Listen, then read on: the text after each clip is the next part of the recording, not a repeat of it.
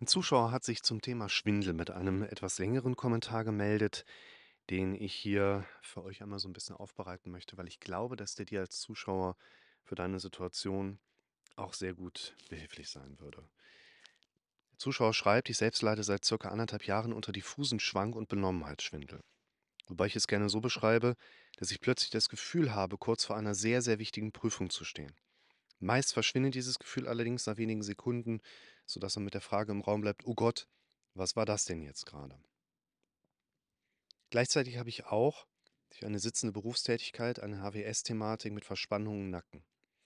Tatsächlich konnte ich beobachten, dass ich weniger diese oben beschriebenen Anfälle habe, wenn ich gerade weniger Beschwerden an der HWS habe. Das kennen wir auch alle, ne? Dennoch habe ich zum besseren Verständnis meiner Probleme angefangen, eine Art Tagebuch zu führen, wann die Beschwerden auftreten und wie die Begleitumstände jeweils sind. Ich denke, eine Art Bauchgefühl hat mir gesagt, dass wohl mehr dahinter stecken könnte als nur Nackenbeschwerden. Schon nach wenigen Tagen habe ich eine Gemeinsamkeit entdeckt. Die Anfälle traten viel häufiger auf, wenn ich nicht alleine war, sondern andere Menschen um mich herum hatte.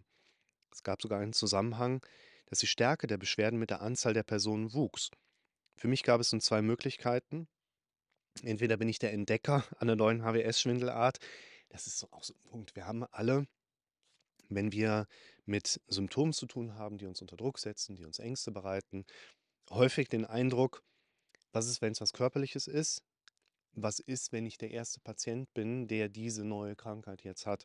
Das taucht bei allen von uns irgendwo zwangsläufig mal auf. Entweder bin ich der Entdecker einer neuen HWS-Schwindelart, die über derzeit noch unbekannte, in meinem Falle überempfindliche Personenrezeptoren in der Nackenmuskulatur ausgelöst wird. Großer Zwinker-Smiley. Ne? Der nimmt sich da nicht ganz ernst. Oder aber es gibt schlicht und einfach bei meinem Problem auch noch eine psychische Komponente. Wie soll es die nicht nicht geben können? Und tatsächlich habe ich in Personengruppen schnell katastrophisierende Gedanken. Oh Gott, hoffentlich wird mir nur nicht schwindelig, hoffentlich kippe ich jetzt nicht um. Bei mir schon mitbekommen, ich stelle es mir so vor, ich habe ein eher kleines, sagen wir 25% HWS-Problem, was vielleicht auch marginal zu Schwindel und Benommenheitsschwindel führt. Darauf sattle ich allerdings ein größeres, sagen wir 75% psychisches Problem auf. Die HWS-Thematik ist eher eine Mücke. Meine Psyche macht in der Öffentlichkeit daraus einen Elefanten. Als Konsequenz suche ich gerade die Öffentlichkeit, versuche jeden Tag zum Beispiel in einen Supermarkt zu gehen oder ähnliche Dinge zu tun. Und dies immer eine gewisse Zeit, mindestens 20 Minuten. Habe ich Schwindelgefühle, ergreife ich nicht die Flucht, sondern versuche dem Ganzen mit Ratio zu begegnen.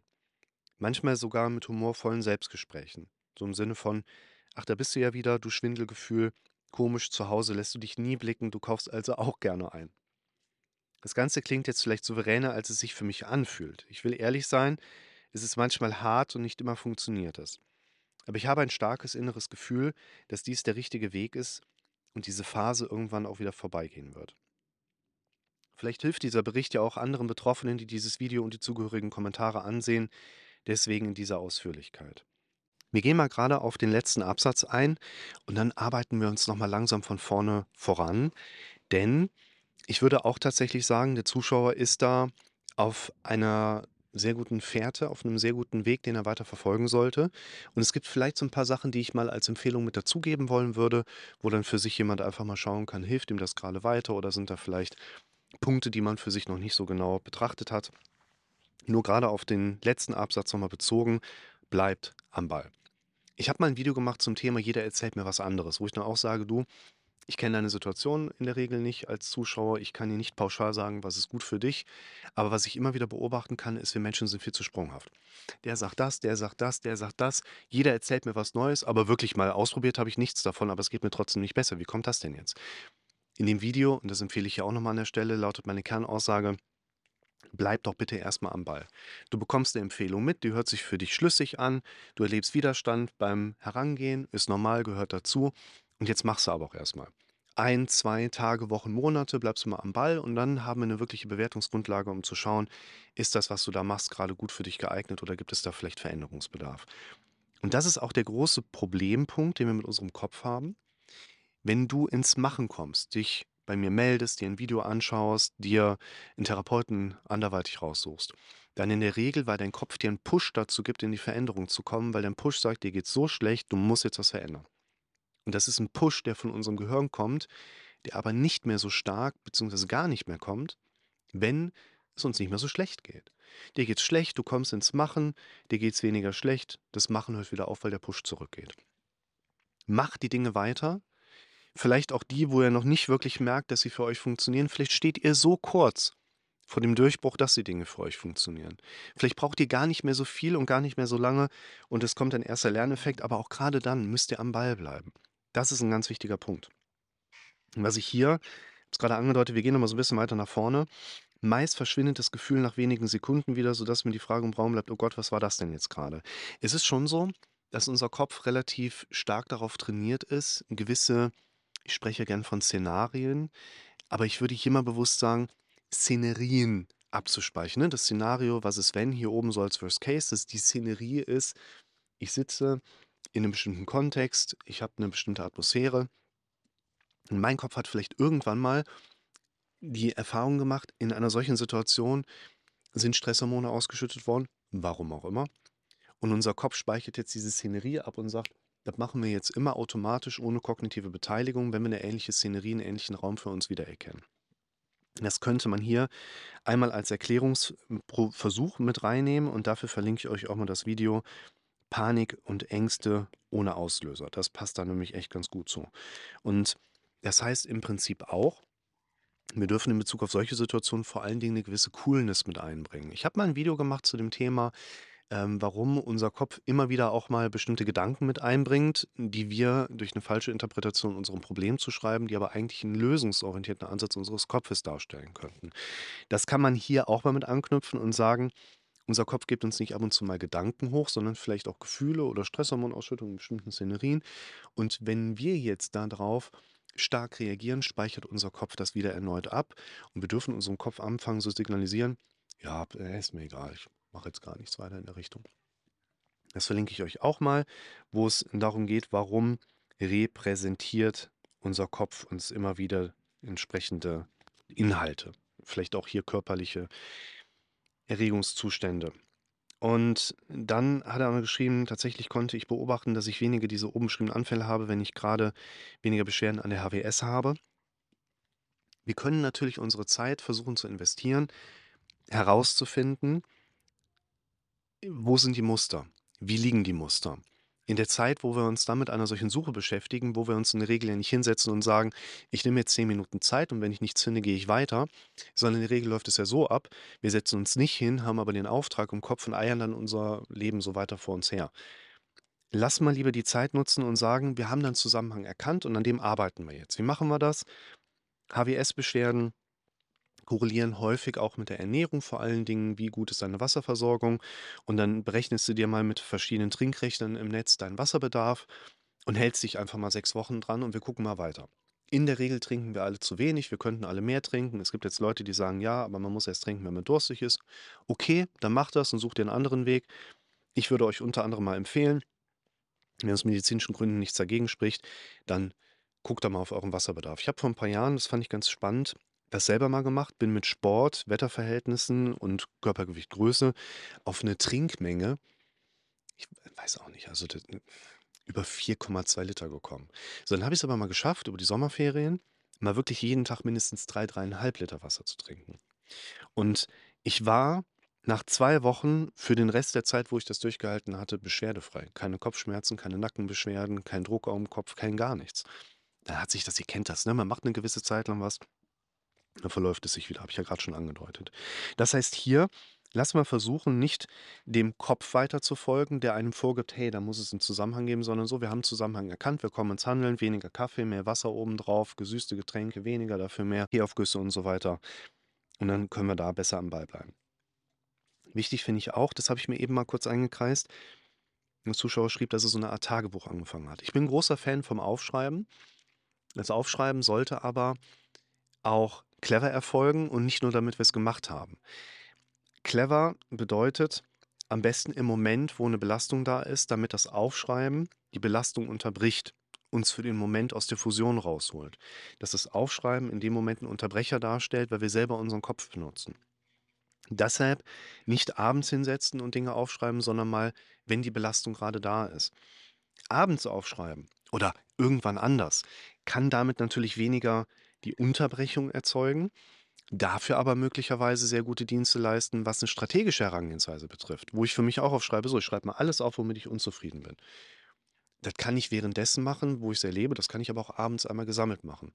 Und wenn ich mich dann abends hinsetze und denke so: „Ich finde meinen Kleidungsstil und meine Brille und ich würde gern weniger Mütze tragen und ich bin mit meiner Ernährung nicht zufrieden. Ich will schon seit langer Zeit endlich mal mein Auto verkaufen, meine Frau loswerden, nächstes Kind in die Welt setzen“, whatever dein Ding ist.